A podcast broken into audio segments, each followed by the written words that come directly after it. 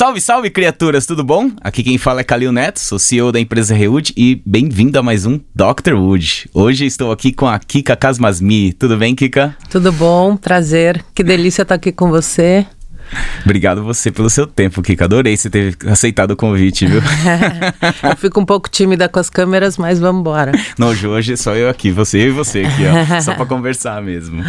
Mas me fale mais, Kika. Eu queria entender um pouco sobre a sua trajetória. Onde você se formou, onde você nasceu, como você se tornou uma arquiteta. Vamos lá. Eu nasci em São Paulo. Eu me formei na FAP numa época que a FAP estava começando a fazer arquitetura, era o mesmo, a mesma é, grade que tinha no Mackenzie. Foi muito legal porque foi uma desconstrução, assim, era um lugar onde eu fazia muita oficina de madeira, oficina de metal. Foi um lugar bem lúdico, assim, é, diferente do Mackenzie, que é mais técnico, a, a, a FAP me desconstruiu bastante como pensamento e, e criação. Uhum. Saí de lá, trabalhei durante uns 5, 6 anos num escritório de que fazia prédios, muitos prédios comerciais. Que legal. É, fiquei muito tempo lá e eu comecei a cansar. De lá eu fui para uma construtora do meu cunhado, também na época. E eu comecei a desacreditar um pouco na arquitetura que eu nunca fui uma pessoa muito comercial. Eu nunca gostei dessa coisa de fazer para vender. Eu hum. acho que a hum. gente tem que fazer para sentir, fazer para o ser humano. A arquitetura, para mim, a gente estava falando disso agora, né? Ela tem que ser. Primeiro você tem que olhar para o outro para depois nascer essa arquitetura, né? E eu achava aquela arquitetura de comercial de prédios micro, micro quartos, micro apartamentos ou apartamentos grandes na época de. Vai, eu estou um pouco mais mais antiga, mas eu estou falando de mais ou menos da década de 90, assim. E eu meio desacreditei um pouco na arquitetura, né? Daí eu me formei, fui morar um tempo em Londres. Quando eu voltei, eu, falei, ah, eu quero dar um tempo, eu não vou, acho que eu não vou ser arquiteta. Verdade. Verdade. Aí eu trabalhei um pouco com eventos, com com a parte mesmo de produção de eventos que tem a ver com arquitetura. Depois trabalhei um tempo numa administradora de condomínio de uma, de uma tia minha, uma, uma administradora bem grande. É, a gente, eu cuidava da parte de obras. Aí um dia em 96, 97, é, a gente tinha uma indústria de tecidos, né, para decoração e meu tio irmão da minha mãe, já falecido, ele era muito visionário, ele estava sempre na Europa, era um cara que estava. É, e daí ele foi para a Feira de Milão e ele me chamou, falou: Vamos comigo. E eu fui, daí eu visitei Casina. É, foi assim, a, a, Feira de Milão nem era essa coisa hoje que é super cool, era uma coisa mais mais restrita mesmo. E eu lembro de eu sentada num, num, numa vitrine do, da onde que era? Num, é, num, num, sofá assistindo um desfile da PUT e entendendo que a arquitetura era muito mais do que aquela coisa de construir predinhos e, e ou, sabe, projetar predinhos e fazer. Era uma coisa, tinha a ver com moda, tinha a ver com arte, tinha a ver com com design, tinha a ver com. E eu voltei mais encantada com isso. Na época, a filha dele, a minha prima, trabalhava com Léo Shetman. Eles eram muito parceiros, são muito amigos até hoje. E ela falou: ah, vou, vamos abrir um escritório juntas. E a gente começou juntas um escritório de arquitetura, eu e ela. Ela casou, foi ter filho, teve uma outra vida e eu continuei step by step ali. Com o escritório Com o escritório. Uma obra aqui, outra obra ali, uma obra aqui, ainda meio crua, né? Eu uma vez escutei o Kogan falar e eu concordo plenamente. Não, um escritório de arquitetura que se diz alguma coisa antes dos seus 20, 30 anos de, de trajetória, não sabe nada da vida. A arquitetura é para a vida, né? Uhum. Cada dia a gente aprende mais. Com o dia a dia, com a obra, com o cliente com os fornecedores, com a tecnologia, com tudo, né? Com o repertório de, dos nossos projetos. E daí foi isso. E aos poucos eu brinco que eu tenho um trabalho de formiguinha, assim. Eu não tenho, eu não tenho pressa, porque eu acho que é um, eu, eu quero respeitar esse caminho da, do aprendizado. E o meu escritório foi crescendo aos poucos. É, os projetos foram se tornando maiores, os clientes foram. É, uns faziam apartamento aqui, me chamavam para fazer casa de praia ou, ou casa campo, alguma coisa assim. Eu estou fazendo muita coisa de segunda casa ultimamente, que eu estou adorando fazer coisas fora de São Paulo. Aí teve um, vai uns sete, oito anos atrás, eu resolvi explorar um pouco. Eu vou à Bahia, eu vou a, a Trancoso, Caraíva, Corumbau, aquela região toda, eu vou há mais de vinte e poucos anos. E um, e uns 10 anos atrás, mais ou menos, eu resolvi que eu queria fazer uma casa em, naquela região, junto com um amigo meu, que é um arquiteto. E daí a gente resolveu fazer uma casa toda em madeira. Madeira, como se construía lá, uma madeira roliça com fechamento de tábua. É, e, e, fizemos no Oteiro das Brisas, que é um lugar na Praia do Espelho. Isso que, foi que ano? Faz tempo? Deve fazer uns oito, nove anos. Nove anos já. Não sei se tudo isso. Acho que sim. Mas antes disso, meu primeiro contato com a madeira foi o senhor que fez. É mesmo? Fui eu? Foi. eu, eu, eu, nunca me esqueço que eu tava. Eu já tinha meu escritório que eu tenho hoje no mesmo, no mesmo local. Trabalhava comigo um arquiteto que. um parceirão, que era o Felipe. Eu adoro o Felipe. É, cara. ele é demais. Ele é. é e daí eu tava lá em cima fazendo alguma coisa, ele tava. Ele, a gente tinha. A gente ia orçar alguma esquadria de madeira da Amado. Hum. E você chegou com uma caixinha de, de, de madeira e ele e começou a contar para ele o que era CLT, o que era MLC. E ele ficou encantado. Ele, eu lembro dele falando: que desce aqui. Aí eu desci, cruzei você. E o. Como é que chama? O, o Alex. O Alex. E você começou a me mostrar o mundo encantado da madeira. E eu fiquei alucinada, alucinada, alucinada. Nessa época, eu estava com um cliente que é um querido, que ele estava com um projeto que veio através de um outro amigo meu, que faz interiores e me chamou a fazer arquitetura junto com ele, que é o Paulo Casté. E ele falou: Meu, vamos fazer essa casa? Eu falei: Vamos. Ele é um DJ, não sei se você se lembra claro, disso. Claro que eu lembro. Foi uma das é primeiras clientes. Uma das primeiros clientes, né? E a gente estava começando a fazer uma casa, ele era super aberto, super moderno. Eu, eu propus para ele, falei, olha, chegou um maluco aqui me falando de um... Ninguém, putz, eu não tinha visto uma casa em MLC, não tinha escutado falar sobre isso. Eu lembro que até confundia as siglas. Eu falava, o que, que é MLC, o que é CLT? não estou entendendo o que está acontecendo, mas eu, como uma boa vendedora, né? eu virei para ele e falei: "Vamos, você quer fazer uma coisa inovadora? Vamos, vamos tentar fazer uma casa em MLC, vamos partir para isso". E daí a gente fez um projeto, ficou maravilhoso. Não sei se lembra. Eu lembro, eu que desenhei. Sei que desenhou, né? É. Ficou maravilhoso. Acho que foi, não sei se foi um dos primeiros projetos que você fez. Eu não sei. Foi, é. assim, é. Cara, foi sensacional. Aquele projeto a gente fez até. É, cara, no começo, vou falar para você um pouco no começo era muito difícil. Então, o que eu fazia, na verdade, no começo da Reúde, eu pegava as maletinhas, que é essa maletinha que você falava, e batia de escritório a escritório, para mostrar o trabalho. E poucas pessoas, assim, é, me assim, me recebiam de braços abertos. Eu assim, esse cara é maluco, que nem você falou, né? esse cara é maluco. E é muito difícil você vender uma coisa que não existe, que você nunca executou por completo, tem a experiência. né? Uma coisa que você falou realmente que eu concordo muito bem, que foi que o Kogan falou, né? Que ele falou que, cara, um escritório depois de 20 anos que ele começa a ter.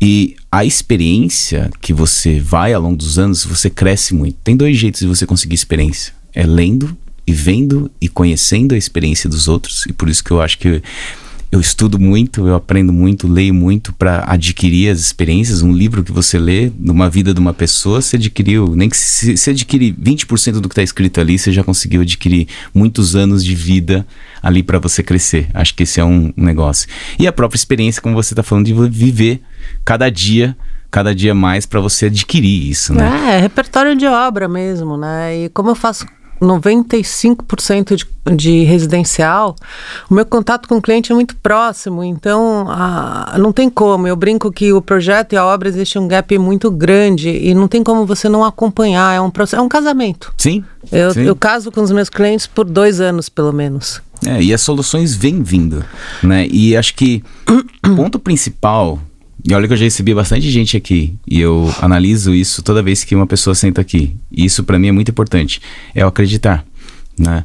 Uma vez que você acredita no que você faz, que você gosta do que você faz, isso eu falo para todo mundo que eu amo o que eu faço, né? Eu faço, eu não trabalho, na verdade. Eu tô aqui porque eu tô me divertindo, tô é. lá porque eu tô, Posso tô dizer fazendo, o mesmo. sabe, a mesma coisa. E a gente acredita muito. Todas, tudo que você faz na vida é, vai ter seus altos e baixos tudo sim, na vida. Sim. E é você, é aquela fé que você tem, aquele acreditar que você tem, que você fala assim, não, cara, eu entendo, isso é só mais uma fase, isso vai, vai se passar, mas o importante é não quebrar o seu acreditar e a sua fé. Sim. Né? Porque você vê os melhores escritórios hoje, não são os escritórios que. Você olha eles hoje, porque hoje eles têm um know-how, hoje eles desenvolveram aquele know-how e eles têm os 20, 30 anos de carreira deles. Né? E por isso que eles são um dos melhores escritórios, né? Que eles acreditaram, seja na fase baixa ou na fase alta, né? De que aquilo ia dar certo, que aquilo era muito mais forte do que realmente somente uma situação a qual você está passando. Eu concordo sabe? plenamente. Eu acho engraçado porque a arquitetura não é marketing, né? Hoje em dia o Instagram mudou muito a cara da arquitetura, essa mídia social, 3D. 3D, todo, assim, a maioria dos meus arquitetos trabalham comigo fazem uns 3Ds maravilhosos, mas o dia a dia é totalmente diferente. Eu, eu brinco e falo, meu, fazer 3D lindo, maravilhoso é ótimo, mas e aí? Como faz isso acontecer, né? Tanto naquele projeto, no nosso cliente do DJ, aquele projeto a gente já desenhava em SketchUp naquela época. Exatamente. É, a maioria das arquiteturas desenhava tudo em DWG, né?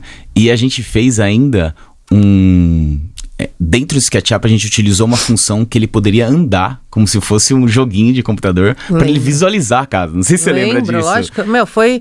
Acho que a gente.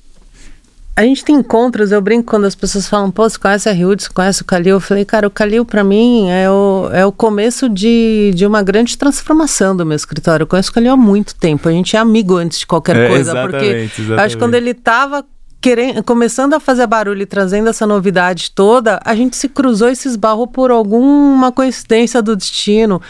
E não só essa casa, não sei se você se lembra, é, eu estava fazendo. Eu fui chamada para fazer uma concorrência no sul de Minas para um, uma marca de café, para fazer um, um armazém de café.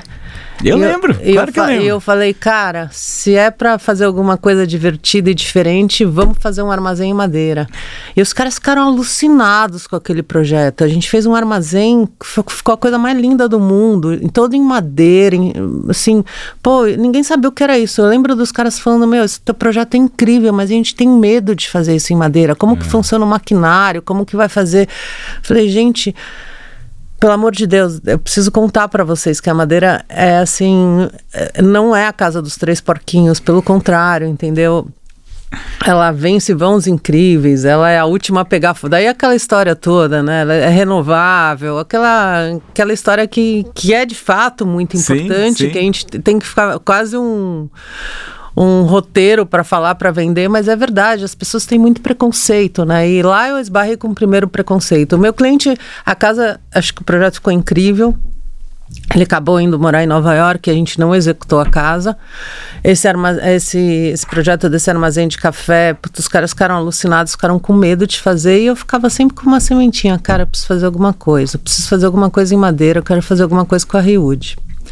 Paralelo a isso, eu comecei a fazer minhas casas em madeira lá em eucalipto roliço, em tábua serrada. Em, eu brinco que eu, eu tô numa região no sul da Bahia, que tem um, uma região que veio dos índios pataxós, né? Então, uhum. tipo, a, tec, a técnica em madeira que os caras têm lá é uma coisa absurda. E é uma região de muita plantação de eucalipto. A gente tem a Veracel, tem várias, várias é, indústrias de eucalipto lá para... É muito mais para para papel, né? Para celulose. celulose, papel celulose. Se bem que eu acho que esse mercado está mudando um pouco, né? Você pode dizer mais do que eu. É, então é uma região muito rica em, em, em eucalipto, em, tem umas madeiras nativas incríveis lá, né? Paraju, tem várias madeiras, tatajuba, tem umas coisas bem interessantes. Então eu comecei a entrar nesse mundo da madeira e entender que a obra em madeira ela deixa de ser uma obra tem muitas vantagens. Uma que você trabalha com uma mão de obra especializada. Uhum. Principalmente lá, eu brincava que quando eu entrava na obra eu tinha vontade de chorar. Porque era uma carpintaria aquilo, era um encaixe, era um. Sabe, você estava acostumada com sobe alvenaria e joga, joga argamassa, e joga chapisco, e joga não sei o que, e faz fundação. Óbvio, não estou anulando, pelo contrário, acho que as coisas têm que, têm que coexistir, né? Uhum. A gente tem que saber usar melhor o material em cada situação. É, mas de qualquer forma, paralelamente a isso, rolou, é, começou esse caminho da, dos meus projetos, que hoje meu escritório tem uma boa parte dos projetos lá na região do sul da Bahia, que eu adoro fazer. Eu, eu até. Você tem uma casa lá, não tem? eu tenho uma casa lá, eu fiz uma, uns módulos em madeira lá, que eu cheguei a orçar em madeira engenheirada sim, com sim, você. Sim. Mas eu entendi a importância. No fim, os módulos que eu fiz em madeira engenheirada lá, eu cheguei. É, desculpa, em madeira é, roliça. Roliça, Na verdade, eu fiz serrada lá. Sim. Fiz com pinos. é, com eucalipto. Não, foram todos os módulos foram com pinos autoclavados. Sim. Todinha, a casa todinha com pinos autoclavados. É, desde, assim, obviamente fizemos a fundação, tiramos do solo e a partir daí é só pinos. Banheiro, tudo, ficou incrível, ficou uma cabana. Sim. Eu, eu fiz para mim, na época, e no meio do caminho uma cliente se apaixonou e comprou e ela fala, eu achei que, eu, que uma casa na árvore ia ser um sonho, hoje eu tenho uma mansão na árvore que eu amo e realmente ficou uma coisa incrível. E na época a gente chegou a orçar com vocês, né, que vocês são meus parceirões de madeira Sim, engenheirada. É, e daí eu entendi que era custava quase a mesma coisa, mas na hora que eu fosse transportar esses módulos para a Bahia, eu ia dobrar o valor. É. E daí tem mais do que isso, né? Que eu acho que é a história que eu talvez é onde eu começo a, olhar para a madeira com um pouco mais de cuidado. Há um tempo atrás, um amigo meu me chamou para fazer uma casa e ninguém sabia o que era o, selo GBC residencial. Hum. E Eu fiz essa casa com todos os proce- processos, protocolos e, e to- todos os critérios GBC numa casa residencial. Foi uma das, acho que foi a segunda casa residencial feita em São Paulo com um selo GBC. Eu achei aquilo interessante, até fui dar uma palestra na feira falando do, do selo, da certificação, do processo tal. Não tirando os méritos, eu acho que todo olhar para sustentabilidade, a gente está no limite válido, do limite do limite do limite do. Ain- dizem que ainda há tempo da gente re- retroceder um pouco para conseguir melhorar essa situação que está insustentável ambiental, né? É, mas eu, eu achei aquilo pouco e, e foi, acho que foi na mesma época que você sentou com a sua malinha no meu escritório. Hum, hum. Eu falei, cara, isso faz sentido. Isso é sustentável. A gente está falando da sustentabilidade, não do, ai, vamos lavar o pneu do caminhão, vamos pôr. Uma... Não. Primeiro, a arquitetura sustentável ela vem de você conseguir locar e trabalhar com uma ventilação cruzada legal, com uma boa arquitetura que resolva o máximo possível para você não trabalhar com ar-condicionado, com sabe, é, pensar em, em reuso de água, depende de onde você está usando, onde você está inserido, onde você não está inserido, aquecimento solar, isso são coisas básicas, sabe? Você entende que a tecnologia. Mas na hora que eu, entendi o que era uma madeira engenheirada, eu falei, cara, eu tô falando da raiz, eu tô falando da matéria-prima do negócio. É, exatamente. Entendeu? exatamente. Então, isso, isso me fez um sentido. É como se tivesse eu falado assim, meu. Bateu com o que eu penso, entendeu? Assim, e eu meio que parei tudo e falei, eu quero entender, eu quero mergulhar nesse mundo aí dessa madeira engenheirada, de madeira. Para, eu já estava nesse mundo de roliço, daí eu comecei a entender a, a, a madeira, daí a gente começou a fazer uns projetos juntos. A gente começou com um pergolado, daí agora a gente está com uma casa deliciosa fazendo Exatamente. juntos, com um cliente muito querido. Estamos orçando sempre, toda vez que eu posso, eu, eu sento com o meu cliente, tento mostrar para ele a importância do que é hoje construir em madeira, que eu acho que eu até brinco, né? Acho que você que que um dia falou, a gente já teve a era do, do, Sim. do concreto, já teve a era do aço, e fundamentalmente a gente está na era da madeira. Sim. É que estamos num país que culturalmente isso ainda é muito. não é tão disseminado, mas começamos aí com os grandes condomínios, né? É, Boa Vista, Grama, começam as grandes casas, começam nessa escala. E as pessoas olham, olha, meu vizinho tem uma casa em madeira, também quero ter uma casa em madeira. Mas isso tem que ser muito mais popularizado, né? É, é, a gente tem condição para isso. Cara, Kika, tudo que você fala, por isso, acho que por isso que a gente é amigo, na verdade. Por isso que a gente pode ficar horas falando, que a gente bate muito do que eu falo, né? Uma época, até vou contar uma história para você, uma época eu fui para Cuiabá.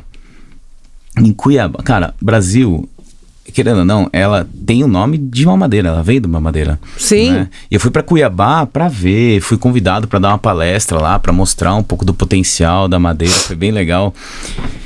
E você vê a quantidade de espécies que nós temos, e aí eu remeto diretamente à madeira serrada que você falou, e a falta de cultura e o preconceito, que na verdade é a falta de informação que bate muito do que a gente tem. E quando a gente fala falta de cultura, é que as nossas referências iniciais vieram muito do concreto, porque a gente teve grandes arquitetos que Sim. desenharam com concreto, né? E a gente veio e foi colonizado por Portugal, que Portugal não tinha madeira, né? E por isso que eles vinham para cá para pegar madeira. Total. Fomos raptados. Então a nossa cultura veio do concreto, nossas referências são de concreto, né? E daí a falta de informação ou preconceito disso ainda demora um pouco para se quebrar. Quando eu estive lá em Cuiabá, você vê coisas lindas, coisas maravilhosas e o pessoal não sabia fazer deck, assoalho e revestimento. Sabe, com um potencial de utilização para aquelas madeiras que são muito mais densas, muito mais resistentes. Cara, que assim, deu vontade de pegar, ficar lá e falar assim, cara, vou dar uma. Vou usar isso daqui, porque os retalhos dos caras eram as nossas madeiras serradas daqui. Sabe? Então, assim, tem muito potencial, mas falta Total. um pouco de informação para as pessoas chegarem naquele ponto.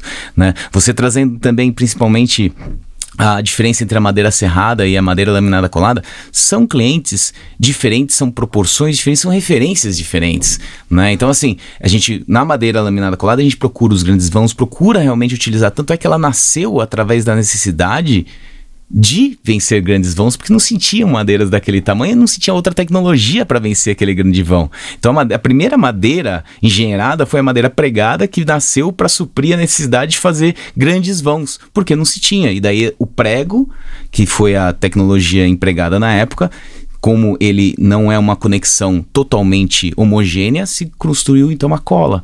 E ela nasceu da caseína e depois foi evoluindo a cola para chegar no produto que a gente tem. Então, cada produto e cada elemento tem a sua conexão. E quando a Total. gente faz esse, esse mix e essa, essa negócio, a gente tem que utilizar o material como deve ser, né? Mas eu sempre falo que assim, é, isso eu peguei daquele filme do Jordan, né? Que a mãe do Jordan fala assim, cara, um tênis é só um tênis, que é o da Nike, Aham. que ele só é alguma coisa a partir do momento que alguém calçá-lo.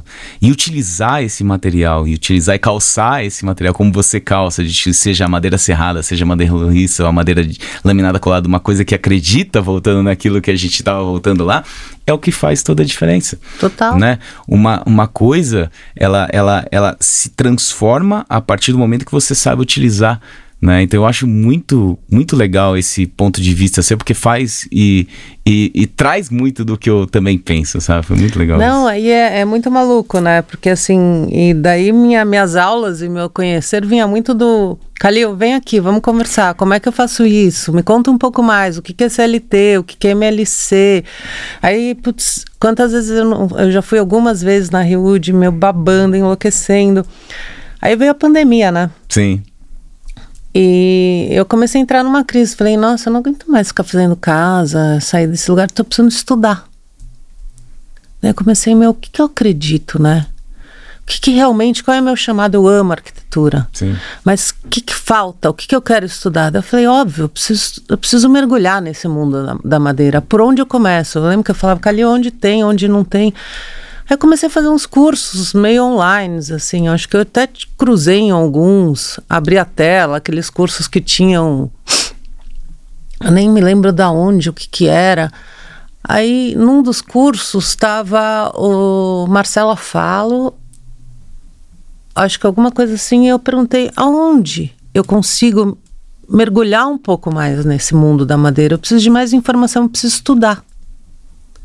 Que eu quero ter técnicas, eu quero poder vender de fato, encher a boca para falar e usar a madeira da forma certa, usar a madeira da forma correta, saber, como diz, né, é, o, o, chapéu e a bota, isso, tirar, isso. tirar ela do solo, cobrir ela. Eu já venho de um lugar onde eu tenho que ter grandes beirais. Eu já venho de um lugar onde a, a, a arquitetura vernacular já me mostrava como, como trabalhava com a, como trabalha com a madeira, né? Que de novo, os índios pataxós e como que tudo lá começa. É, tem a coisa das, das cheias do rio, então a gente eleva tudo. Então tem um. Eu já tinha um conceito ali, eu falei, mas eu preciso de mais, eu preciso de mais. E graças a Deus, graças a Deus não, mas é, é ironia, me falaram, putz, tem um, um, uma pós-graduação no IPT junto com o Núcleo da Madeira, dentro da USP que é incrível. E eu estou agora fazendo minha monografia sobre, eh, terminando essa minha pós. Foram dois anos espetaculares de um banho de, de cultura da madeira. E eu sou muito grata a você, porque você é o cara que falou: vem cá, vem aqui, vem entender. Dá uma olhada mundo. nisso daqui. É, eu acho que agora é, a gente brinca, né? Eu tenho tenho colegas, né, hoje com depois de velho, eu tenho colegas de classe que são arquitetos incríveis, são pessoas geniais e a gente brinca, poxa, a nossa cabeça estava enfiada dentro de um buraco, que nem avestruz. Levanta, você foi o cara que tirou minha cabeça do buraco e agora eu tô nesse mundo novo ainda. Tem um percurso gigante para percorrer, mas eu sou uma fissurada por, é. por madeira, posso dizer, com boca cheia, porque eu acho que é, é, é, o ciclo se fecha quando a gente trabalha com madeira, Sim. sabe? É, você trabalha com um material incrível e você consegue é, trabalhar com grandes vãos. Você tem aquela história, eu nunca me esqueço quando você me contava, falava, mas não pega fogo. Você falava, meu, ela é a última a correr, é a última a romper. Cada cada característica que, que eu entendia da madeira, eu falava, cara, a gente está num país onde a gente tem potencial. Potencial gigantesco. A gente é. tem a terceira maior, terceira ou quarta maior é, é, floresta do mundo. Hum. Óbvio que a gente tem que trancar, eu brinco, vamos trancar a nossa floresta. E a gente está falando, a madeira engenheirada tem um, um, um uma característica muito interessante. Ela trabalha com madeiras de reflorestamento. Eu não estou falando de madeiras de de madeiras da floresta, madeiras nativas. nativas. Eu estou falando de madeiras de reflorestamento. Então eu estou falando de pinos e eucalipto. Ponto. E a quantidade de pasto que a gente tem aí? Sim. Sabe? Só na região.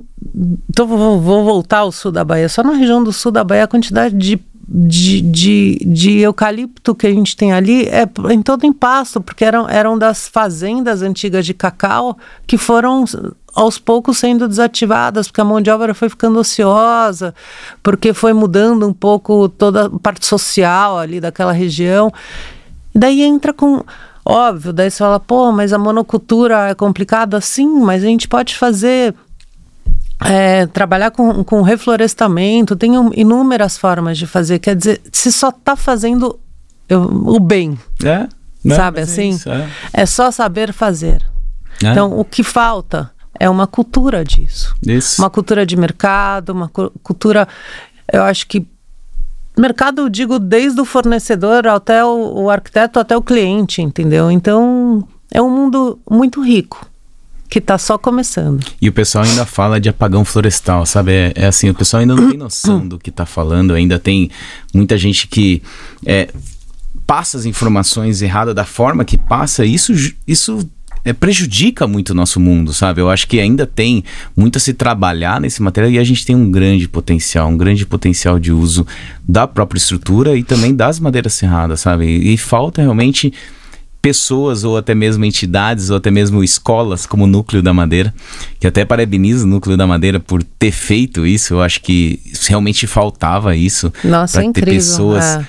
para ensinar sabe isso? Porque a gente não tem escolas de arquitetura que ensinam com madeira. Eu dei aula na Unicamp e as pessoas não sabiam a diferença em um MDF, um compensado, uma MLC, um CLT.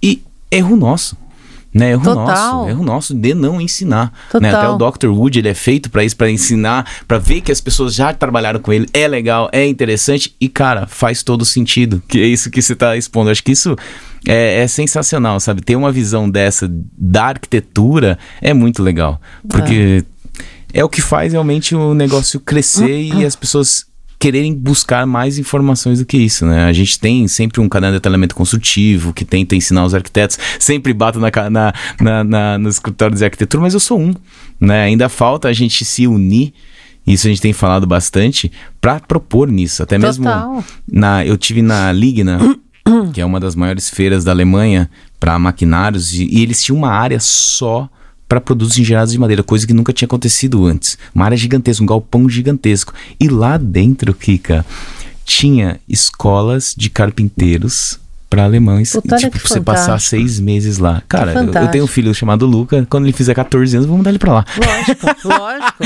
Eu também faria o mesmo. A Ju que me, me- me desculpe, mas, cara, não tem como. Você- se você aprender. E eu aprendi assim, né? Porque eu aprendi, mas eu tava curioso, eu queria saber como é que cortava, como é que montava, como é que. E eu mesmo pegava as coisas e eu mesmo fazia, e a gente vai aprendendo e vai trazendo novas tecnologias e lendo bastante, e, e indo aos lugares. E, e também tive muita oportunidade de conhecer muitas pessoas de várias fábricas diferentes, de vários lugares diferentes, de vários lugares do mundo diferente, e tentar tropicalizar isso para tentar trazer na nossa realidade para que seja um custo-benefício compensando Então, é. a isso. O custo-benefício é uma coisa ainda que a gente tem que massificar um pouco para para realmente valer. É, ainda acho que a gente trabalha com a madeira muito na ponta, né? Na, na, Na cabeça. Na cabeça. Mas eu acho que é, é nossa missão. é, os arquitetos eles têm um papel muito importante. Vocês no, no, no início da cadeia e nós disseminando, sabe? Vamos fazer projeto em madeira, vamos acreditar. Tipo, agora eu tô com uns projetos em Gonçalves que, meu, o próprio. A nossa casa aqui de São Paulo, que a gente está fazendo juntos aqui, que é do Loren, é, Jacomete. É, Jacomete? Giacomuzzi. Jacomuzzi. Sempre erro o nome, porque eu tive Jacomete e Jacomuzzi. Sou péssima para nome. Mas o Jacomuzzi foi uma coisa assim, ele chegou para mim e falou assim, ah, porque eu quero uma casa, te- ele é piloto de avião, eu quero uma casa super tecnológica, eu quero uma, ma- uma matéria-prima de ponta, eu quero trabalhar com steel frame. Eu falei, você não tá falando isso para mim. Pra mim ainda. Pra mim, você vai falar que você quer algo super incrível, tecnológico. Steel frame, eu falei pra ele, deixa eu te contar, steel frame é incrível. Eu acho que a gente não pode abandonar o steel frame, Sim. mas você quer algo super incrível, tecnológico, é, de ponta, é wood frame. Vamos trabalhar com madeira? Daí eu apresentei pra ele um pouco do que eu sabia e te chamei. E o cara tá alucinado até hoje. Nossa, eu lembro quando a gente tava montando aquela casa. Que a gente montou super rápido, acho que foi menos de um mês aquela casa. E lembra, só pra falar, a gente até pode postar fotos e vídeos, que o pessoal pede bastante pra gente postar fotos e vídeos da casa, mas é uma casa localizada em São Paulo, de três pavimentos, feita 100% em madeira laminada colada, com a composição das paredes inferiores em alvenaria e as paredes superiores em wood frame. É, né? porque isso não quer dizer assim, ah, então tá bom, agora que é só constrói madeira. Não, a gente tem que saber usar a- as características a- e adequar a, a- a construção. Primeiro andar, se você puder elevar e fazer em, em que não seja em madeira, você mesmo me Sim, ensinou isso. sim. Entendeu? Vamos, a gente fez realmente a alvenaria do segundo e terceiro andar é 100% em E é madeira linda engenheirada. aquela casa, é lindo. E o mais legal é que durante a construção ele pegava, pegava o cooler dele com cerveja, ficava lá na frente vendo a gente montar. Sabe? Eu achei, cara, é um cara que é se apaixonou pelo produto. Não Foi tem quem não se legal. apaixone. Foi muito legal. Você sabe que é, é uma das casas que eu fiz lá, essa, na verdade, os módulos que eu fiz lá em, é, em madeira no Oteiro, que eu, que eu vendi para esse. que acabou um cliente se apaixonando no meio do caminho, era para mim, ele acabou levando a casa. É, eu cruzei, ele, ele fez um aperitivo e eu cruzei com o marido de uma prima minha lá Hum. no restaurante, ele levantou. Nunca vou me esquecer dessa cena até hoje. Eu cheguei no restaurante japonês que eu fiz em madeira lá também no Teiro. É, ele levantou, me deu um abraço e falou: Prima, que orgulho. Eu falei, porque ele falou assim: Eu nunca vou esquecer da sensação que eu tive a hora que eu subi a escada de madeira e entrei naquela casa, o cheiro. o conforto. Eu tive vontade de abraçar os pilares. E eu brinco, né? A gente fica querendo abraçar a árvore. Você faz uma casa em madeira, você abraça o teu pilar. Não precisa, É, né? é. Então, assim, a sensação de você tá vivendo numa casa em madeira e, e eu acho que é outra, sabe? A sensibilidade, a, o conforto, o, é é uma, uma matéria viva. E eu acho que é por isso que falta informação. São poucas pessoas que têm a possibilidade de passar uma noite, ou até mesmo de ter esse conforto que a gente tanto fala. Porque e eu acho que isso vai acontecendo ao longo do tempo, conforme o produto engenhado tem ganhado escala, até mesmo ter custo competitivo para isso, que isso tem acontecido cada vez mais, principalmente em investimento eh, grande no mercado. Né? E também a gente está à procura de incentivos fiscais para a descarbonização do própria construção, que isso leva, de- deve ser levado muito em consideração, Super. né? Mas isso, esse sentimento é uma coisa que a pessoa nunca mais esquece e ela vai entender ao longo da vida dela que aquilo não te traz somente esse sentimento, mas também te traz um material que é eterno. Cara, é sensacional isso. Eu acho que isso é o que falta para as pessoas terem esse esse esse feeling, sabe? Durante a pandemia, até mesmo, muitas pessoas me chamaram para fazer tiny house, né? Então eu vou falar da Pax, que é uma, uma tiny house que nós fizemos aqui. Vou deixar o link para quem quiser ficar lá uma noite. E eu fiquei lá uma noite. Agora a gente eles lançaram aqui no Airbnb, né, para para alugar. Eu fiquei lá uma noite e cara, é sensacional, É é, sensacional. diferente. É diferente. Foi, foi super legal passar a noite, super legal passar essa experiência. E tem um storytelling por trás da madeira. Se o cara entende o que ele tá fazendo, entende que aquilo lá não é uma parede de concreto não é revestido de madeira, de revestido de madeira, mas sim o sistema inteiro é feito de madeira. É fantástico. É fantástico, é fantástico. A pessoa começa a entender aquilo e começa também a sentir aquilo. É muito legal. É muito eu legal. acho que assim a madeira, o, o- o construir em madeira, é como tu tá evoluindo cada vez mais, né? E o cuidado com assim, ai, e como que é a acústica? Porra, meu, tem coisa, acho que é muito mais bem resolvida do que muitas paredes em alvenaria, né? A gente Sim. tem um você mesmo pode dizer como que a gente faz, tem várias formas de fazer. Se você está fazendo CLT de uma forma, você está sempre com, com uma camada de isolamento. Então, assim, é- é- estamos evoluindo juntos dentro de um- uma matéria-prima muito, muito rica, renovável. É natural, é, é muito maluco isso tudo, entendeu? Tipo, se a gente pudesse passar um pouco do que a gente sente, do que não é só o, o conforto de viver. Por falar em conforto de viver, eu fiquei sabendo que tem um- uma, uma mulher que teve al- al- alguma doença na Europa e os hospitais da Europa estão fazendo casas em madeira para que as pessoas se sintam melhor e até se recuperem. Não somente os hospitais, Kika, isso é legal você falar. Em, cara, acho que uns 10 anos atrás, eu tive a oportunidade de visitar uma empresa no Canadá que fabricava madeira laminada colada, tá? Até Gary Willings era o nome do cara. Era ver, cara, um cara genial, sensacional, um cara super marqueteiro, legal pra caramba de conversar. Até ficamos uma noite na casa dele, né? E ele fez um hospital de câncer no Canadá. E para fazer aquele hospital, naquela época, ele teve que passar por teste de bombeiro, sprinkler, um monte de coisa que a, que a normativa ainda não estava acostumada para aquilo. E é um hospital lindo, maravilhoso, né? E foi feito no hospital de câncer por causa do estado biofílico da, da, da pessoa que ele conseguia, e tem estudos que falam isso, as pessoas conseguem se recuperar muito mais rápido dentro Sem daquilo. dúvida. E remetia a árvores. Então eram eh, vigas e pilares em madeira laminada colada remetendo a árvores. Que Sabe? É legal. a coisa mais linda. É um legal. hospital sensacional que vale muito a pena aí pegar como referência, porque é um projeto que foi muito bem desenvolvido na época que foi desenvolvido, sabe? É uma coisa que foi, foi bem legal, assim, de, de ter a oportunidade de estar dentro do hospital daquele, cara. Que legal, Isso remete cara. realmente a... Então você vê, né? Se, se é, é, é um- um- uma matéria-prima, é um sistema construtivo que as pessoas estão fazendo para para que a, a- vai é, a, a recuperação de uma doença seja acelerada ou que tenha um resultado melhor, estatisticamente está falando que meu, faz muito bem à Sim. saúde e faz muito bem, assim, por que não? Não estamos tirando de cena nem o aço, nem o concreto. Pelo contrário, a gente só está dizendo assim a importância de construir em madeira. Sim. Ela é muito, é muito interessante. Eu realmente virei um. As pessoas falam, meu, você virou uma vendedora de madeira. Eu falei, não, eu virei uma. Eu sou encantada com este mundo da madeira. É, e, e, e, a existência dos três materiais sempre deve haver. Né? Cada material tem o seu melhor desempenho em cada lugar. E eu falo que a, a estrutura híbrida, que é o que se comporta realmente junto com o aço, o concreto e a madeira, isso faz parte do arquiteto entender. O que a gente não entende é que por que a madeira não se torna um pouquinho mais usado?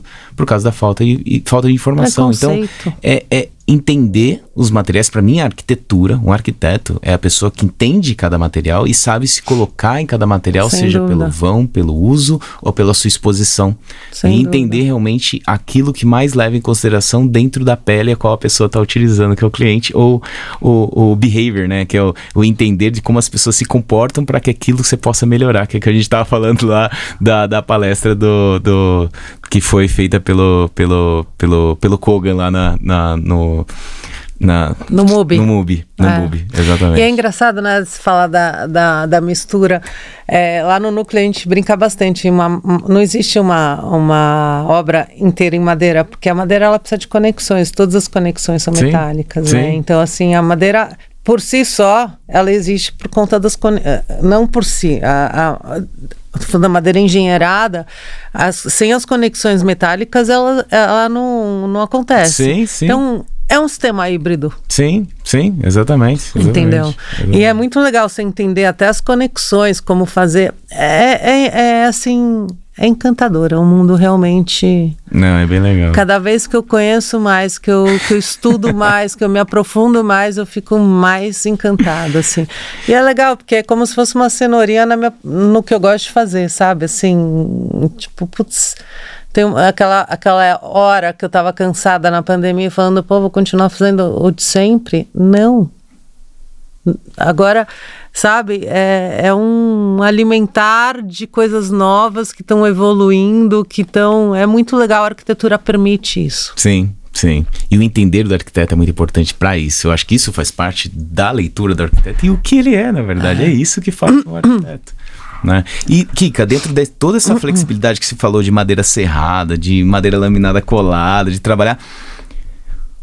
Quais foram as suas referências para seguir para esse caminho? Qual, qual, o que, que se, se, se o que, que se te inspira para isso, para desenhar da forma que você desenha?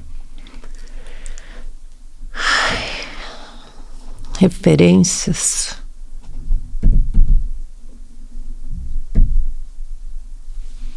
Eu tenho, eu, eu não sei, eu acho que eu tenho um, um, uma coisa de de entender muito o, o lugar onde eu estou inserindo a, a, a, arquitetura, né? Vamos supor, eu vou falar das referências que eu tenho da Bahia. Eu acho que o entorno, o processo, do, a história da evolução das construções, de como, como as pessoas, o, a comunidade vive, constrói, para mim isso é uma referência, sabe? Eu tenho, uma, eu tenho um olhar muito grande para a arquitetura vernacular, assim. Eu acho que é muito importante, porque se a gente está falando de sustentabilidade, por que não usar a matéria-prima e, e, e, a mão de obra local com a cultura local? Então, acho que a referência muito depende de onde eu estou. Tipo, agora eu estou fazendo uma casa, vamos supor, é, em Gonçalves, uma casa em, em, em Campinas, uma casa em Itaguaíba. É um pouco a referência vem do entorno vem do sistema construtivo, do entorno. É engraçado falar, pergunta interessante, de onde vem a referência? é. É uma construção de, de como leitura. Como eu crio. Da sua concepção. Eu acho que a criação de um arquiteto vem, de novo, de um repertório de vida. Sim. Entendeu? Algumas vezes eu chego no lugar tem lugares ou, terrenos ou projetos que é muito louco, parece que é uma entidade. Você chega lá e fala assim, nossa, é isso. Tem outros que eu fico lá batendo a cabeça. Criação, acho que ela vem um, é um pupurri de cada de, de vivência, de observação, de coisas que já deram certo e deram errado, de pessoas, de, de, de arquitetos que você que você admira. É... Da arquitetura japonesa, eu sou fissurada na arquitetura japonesa. Fissurada, assim, eu, eu agora eu, tá, eu tô fazendo minha monografia, né? Eu, a gente foi nesse. Eu não consigo lembrar, eh, falar o nome do japonês é, que foi eu lá. Eu já tentei. É. É, que, o, que o Kogan levou pro MUBI. É, realmente não, eu tenho que ler. Eu já escrevi o nome dele, mas eu não me lembro. É, eu sou fissurada porque eu acho que é isso. O japonês tem uma coisa de, de tempo. A, a, a, construção, o tempo está inserido na construção, na arquitetura sabe o sistema o, o, essa coisa deles deles do espaço do uso da madeira daquele é, quando eles eles convivem num lugar é tudo muito mais simples é tudo muito mais humano tudo tem um porquê e um para quê. Então eu tento trazer muito isso. Eu, eu sempre eu, eu pego, eu, eu, como eu faço muito residencial, eu falo para o meu cliente, por favor, fala tudo. Põe para fora. Eu preciso entrar dentro da tua barriga para entender o que você quer. Vestir a pele dele. Eu preciso vestir tua pele, entendeu? Aí sim eu acho que as coisas vão, vão aparecendo, sabe? Daí você vai lendo, estudando, você vai vendo, você vai. É muito louco. Às vezes eu, eu tô assistindo um filme, me vem e falo, putz, olha o detalhe disso aqui, me vem como referência. Não é que eu vou fazer aquilo, mas me vem como referência. Falo, nossa, isso me trouxe, na minha cabeça começa a construir o que eu tenho que resolver ali, entendeu? Então acho que a referência é um pouco de vivência, de, de estudo, de caminhar, de não sei, eu não é, sei te responder. Eu, eu, te entendo, mas eu te entendo. Eu, eu te entendo, eu também responder. sou meio assim, eu também sou meio assim. É um pouquinho de cada. De cada coisinha de da, da, você tenta passar um pouco da pele dele com o que você teve de experiência na sua vida, seja por um filme, seja por uma coisa que você viu, seja por um espaço ou uma viagem que você fez. E depois tem outra, né? É, de novo, como eu faço muito residencial, eu não, eu não, eu não projeto sozinho. O, o, o, cliente faz parte. Eu, falo para eles, o projeto, é, eu sou uma mãe de Ná para vocês aqui. Eu tô aqui recebendo. Vocês têm que me falar o que vocês querem e, e a minha missão é de, de, passar isso, fazer isso ser palpável, entendeu? Construir o sonho de vocês de uma forma que que a gente consiga realizar junto. Então é, um, é uma troca. Quando você tem. É engraçado, as melhores, meus melhores projetos foram com clientes com fácil comunicação, que a gente falava a mesma língua. E mesmo se não fala, a gente vai se adaptando, né? Porque. É isso, acho que arquitetura você não faz nada sozinho. É com a tua equipe, é com seus parceiros de, de, de construção, é com o seu cliente, sim. Sim. É, tá todo mundo, é linear isso, entendeu? É, por isso que eu falo, é, eu não gosto muito de salto alto. Eu acho que a gente, a gente esqueceu dessa, dessa unidade, que dessa, dessa somos todos iguais, sabe? Assim, outro dia, até pensando em somos todos iguais, eu vi um negócio que eu vou até te mandar que é muito legal, que é a madeira com seus anéis com seus anéis de crescimento e o, a digital. Uhum, Você já viu isso? Já, é, já. É, Humberto é, utiliza muito disso. É, é sensacional. É isso, é isso. Entendeu? Então, cara, somos seres humanos. Ah. Entendeu? Tá tudo ali, esquecemos, esquecemos disso mundialmente. Olha as guerras, quer dizer que nunca deixarão de existir, mas que ainda existem em 2024 quase, sim, entendeu? Sim, sim. Quer dizer, então é isso, eu, eu, eu tento. O, o que eu acredito da vida, eu tento fazer isso porque a arquitetura permite isso. Sim, sim. Você assim, sabe, é, outro, esse fim de semana, esse feriado, eu fui com uns amigos, mas eles falaram, engraçado, a tua arquitetura, cada vez mais ela tem a ver com, com a sua personalidade. Né, assim, com quem você é, como você vive, como você pensa. Eu falo, poxa, mas se não for isso, tá errado, né? Sim eu estou vestindo outra camisa. Sim, eu tenho que. Então é muito legal. Eu acho que também as minhas referências vêm do meu crescimento interno, do meu desenvolver. De novo, eu acho que um bom arquiteto vai se tornando arquiteto no, ao longo da vida. É, é, é, essa nossa profissão ela é tão maluca e tão interessante, né? Tem algumas profissões que com 30, 40 você já já vai para escanteio e vai para outra. A nossa não. A nossa é tipo step by step, vamos indo, vamos, vamos convivendo, vamos crescendo internamente, crescendo externamente para para buscando referências dentro e fora. É isso. Sabe que até mesmo no digital que você falou é uma coisa que eu falo muito para as pessoas, porque, cara, eu faço o que eu acredito. Né? O Pinus em si, ele tem muito nó porque ele não é, ele não foi feito para madeira laminada colada. Com certeza a gente precisa fazer uma classificação visual, porque interfere diretamente na resistência e no modo de ruptura dele. E a gente retira os nós a qual realmente interferem e faz um desvio de fibra que causam a baixa resistência. Mas os que ficam são da própria madeira. Eu não vou fazer elementos clear. Não. não. faz parte, você está criando uma coisa que não é ela. Você está ali desenhando, e aquele desenho, para mim, principalmente do Pinos, que você tem ali os veios. É maravilhoso, é, natural, é, é a natureza. Cada casa é diferente, cada caso é diferente. E você pode fazer uma casa igual a outra, que ela não é igual. Né? Então você tem a sua digital ali para cada, pra cada. É muito legal. Isso, isso é uma coisa que a. E, e, é muito vivo, né? A gente falando dos anéis, quando você entende que são os anos. É. Né? Cada anel representa isso? É, o inverno é o, é, o, é o escuro e o verão é o claro. E a gente que entende, até mesmo vocês, né? Quando você vê a madeira, eu consigo falar para você se é do Brasil, se não é do Brasil, de parte mais ou menos do Brasil que ela é, e eu consigo falar para você se ela veio de outro país. Só olhando pro material pelo nível de anéis, né? Se você contar só os anéis pretos naquela peça, você consegue saber quantos anos ela tem. E não tem essa história que, é, com certeza tem, né? A gente está num país tropical, então você planta Aqui em, vai, para celulose você tira de 7 a 9 é, sete a 9 anos, para madeira, para a gente fazer para construção civil entre 14, é, é isso? 14 isso, 16. vai até uns 25, 28 anos. Ah, em 25, 28 anos. 25, Se você 28. coloca, você vai para a Europa, 60 anos. Você entendeu?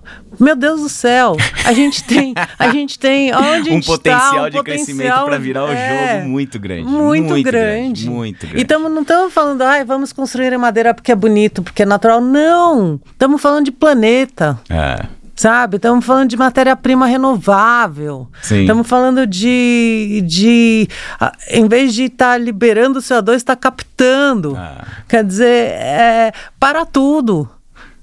Entendeu? Para tudo. Isso é uma coisa que tem que ser muito. É sério isso. Sim. É muito sério. Sim, eu bato muito nisso. Até ontem eu estava numa, numa reunião com o pessoal da CEBIC, com o pessoal da Ciduscom, para realmente propor uma coisa que é bom para os dois lados, né? Ele até colocou como o carro elétrico, né? Por que, que as pessoas compram carro elétrico?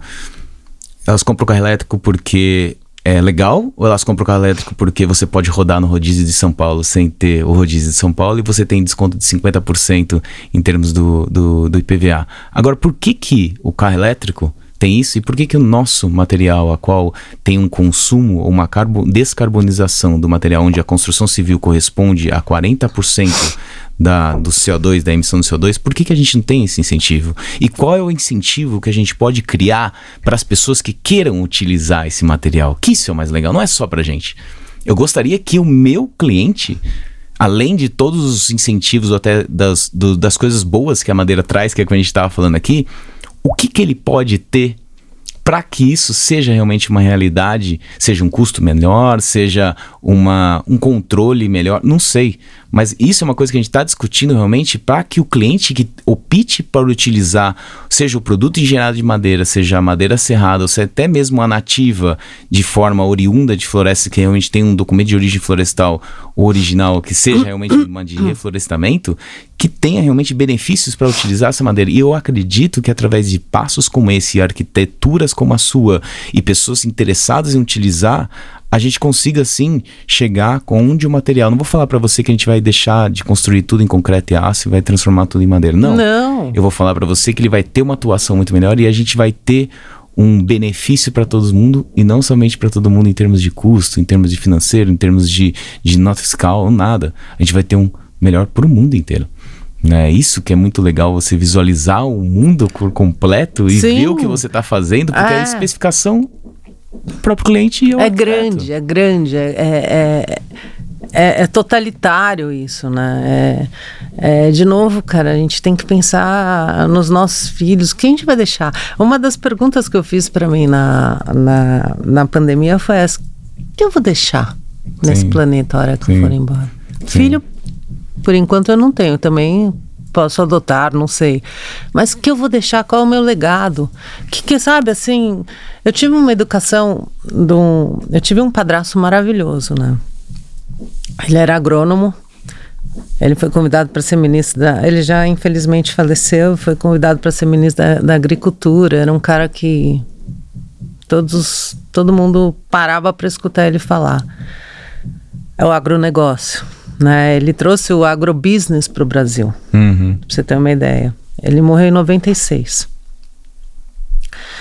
E ele é um cara que me ensinou a pensar grande, sabe? Assim, ele pensava grande, não é que ele ficou me ensinando, ele não, ele ver ele ser aquela potência toda com tanta simplicidade foi que eu falei, putz, é isso, cara. A gente tem que ser, sabe, pensar grande, mas pensar grande é fazer sem muita pompa, né? É fazer. Isso tudo vai tocando, vai fazendo tua vida, vai estudando, né? Minha mãe sempre fala para mim, o homem que diz ou não é, porque quem é mesmo não diz.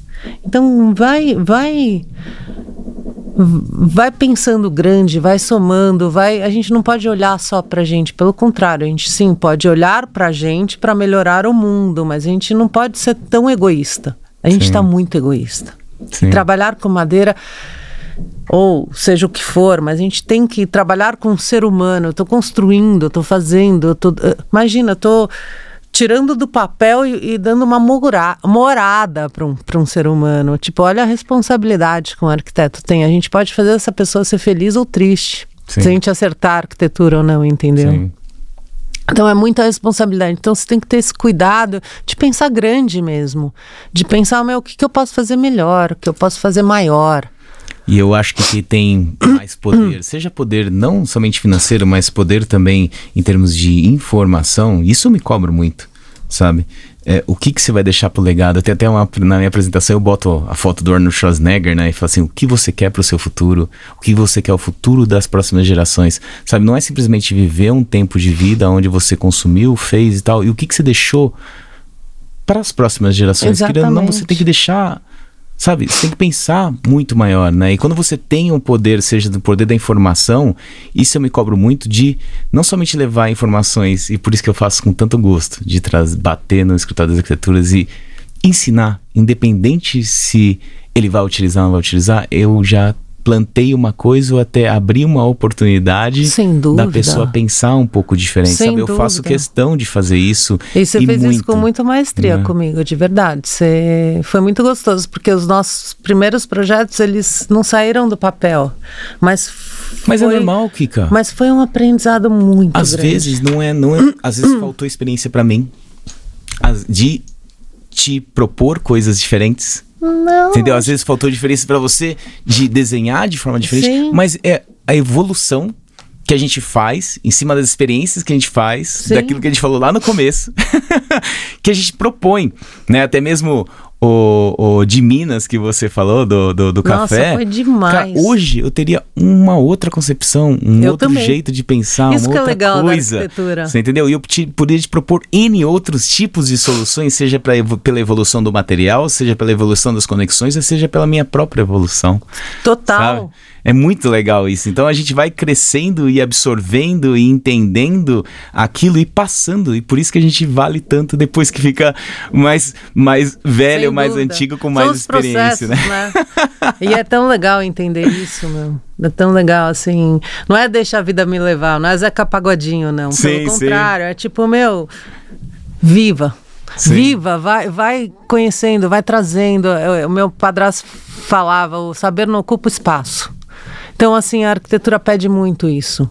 E, a, e é a vivência, tem muito a ver. A, a, o teu repertório e tua vivência tem muito a ver com, com, com o caminhário que você acaba desenhando ou eu até anotei isso aqui, o saber não ocupa espaço. Não ocupa muito espaço, bonito, é muito. Não, ele era um cara extraordinário, assim. Muito assim, legal. toda vez que eu, que eu brinco que, que eu tô um pouco assim, meio, meu, o que, que eu vou fazer? O que, que agora? E não sei o que. Eu fecho o olho e falo, cara, tamo junto, vamos nessa.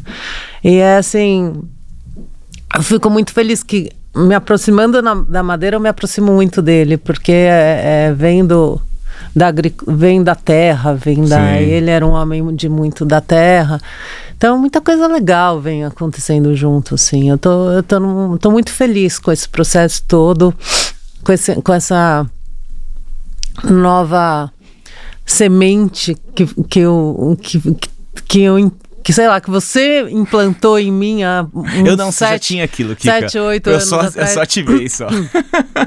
Muito obrigada, assim, eu fico muito feliz mesmo em saber que eu tenho muito que conhecer, muito que caminhar e muito que desenvolver junto com as outras pessoas, sabe? Assim, e de novo, não pensando pequeno, não estou pensando em mim, não estou pensando só naquela casa ou só naquele naquele projeto. A gente tem que, meu, vamos pensar maior, vamos pensar no entorno.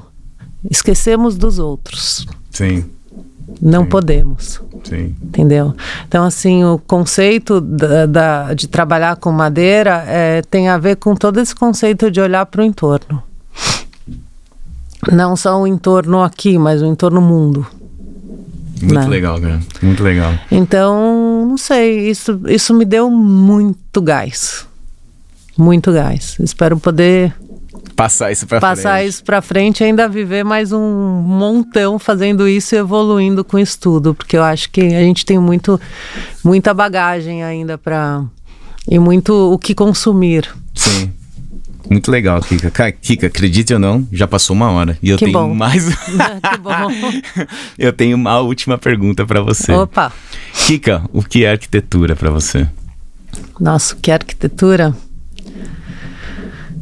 Putz, arquitetura para mim é hoje é o meu meu respirar, o meu estilo é um que é arquitetura para mim. Arquitetura é a vida, é viver. É que que é arquitetura para mim? É tudo. é muito maluco, meu, porque a arquitetura ela dispõe de um leque muito grande de é tudo. A arquitetura é minha vida, meu dia a dia, meu faz parte de um dos pilares da minha da minha vida, assim. A arquitetura é um caminho. É um caminho, a arquitetura é um caminho. Bonito. E mais do que isso, a arquitetura é conseguir traduzir ou, ou construir, não sei se formatar a, o desejo de alguém através do seu, do seu ofício. Muito lindo, cara. Muito lindo. Kika, é. quero agradecer muito pelo seu tempo. Foi eu aqui. Cara, nem segui nada, foi muito gostoso essa conversa. É, né? eu, sou, eu sou, como eu comecei, eu sou totalmente desconstruída. Minha foi arquitetura ótimo. é bem desconstruída, foi né? Ótimo, é, que bom, fico feliz. Eu adoro estar com você. Gente, agradeço muito, espero que vocês tenham gostado e até a próxima. Obrigado. Obrigada.